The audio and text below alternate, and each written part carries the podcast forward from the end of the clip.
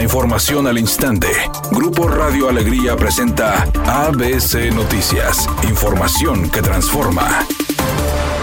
¿Qué tal? Muy buenas tardes, esta es la información. Ha pasado una semana desde el asesinato de Ricardo Flores Suárez, director jurídico del Congreso local y desde entonces ninguna persona ha sido detenida por el hecho. Según la Fiscalía General de Justicia del Estado, la carpeta de investigación del caso permanece en estado vigente con las indagatorias correspondientes en proceso y sin detenidos. Fue la noche del lunes 31 de julio cuando trascendió la muerte del exdiputado federal, esto después de un ataque a balazos en las instalaciones deportivas de la Liga Máster del municipio de San Nicolás de los Garza. Un día después del ataque, el 1 de agosto, el dirigente estatal del PAN, Hernán Salinas, declaró que Flores Suárez era una víctima más del clima violento que permea en Nuevo León un juez federal concedió amparo a la senadora Xochitl Galvez para que el presidente Andrés Manuel López Obrador deje de hacer declaraciones y señalamientos sobre la aspirante a la candidatura presidencial del Frente Amplio por México. O sea, que la medida cautelar es para que el titular del Poder Ejecutivo se abstenga en sus conferencias mañaneras de realizar manifestaciones con malicia en todas las señales de la presidencia de la República y redes sociales del gobierno federal. El mismo juez federal dio plazo de 48 horas para que el presidente López Obrador rinda un informe previo. En caso de no hacerlo, se le impondrá una multa de 10.374 pesos. El juez federal programó para el próximo viernes la audiencia incidental donde determinará si le concede a Xochitl Galvez la suspensión definitiva.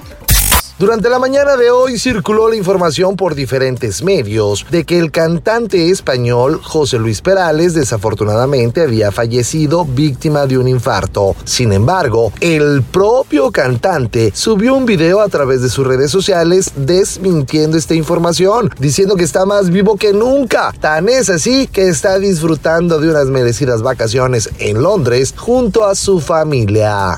Redacción y voz, Eduardo Garza Hinojosa. Tenga usted una excelente tarde. ABC Noticias, información que transforma.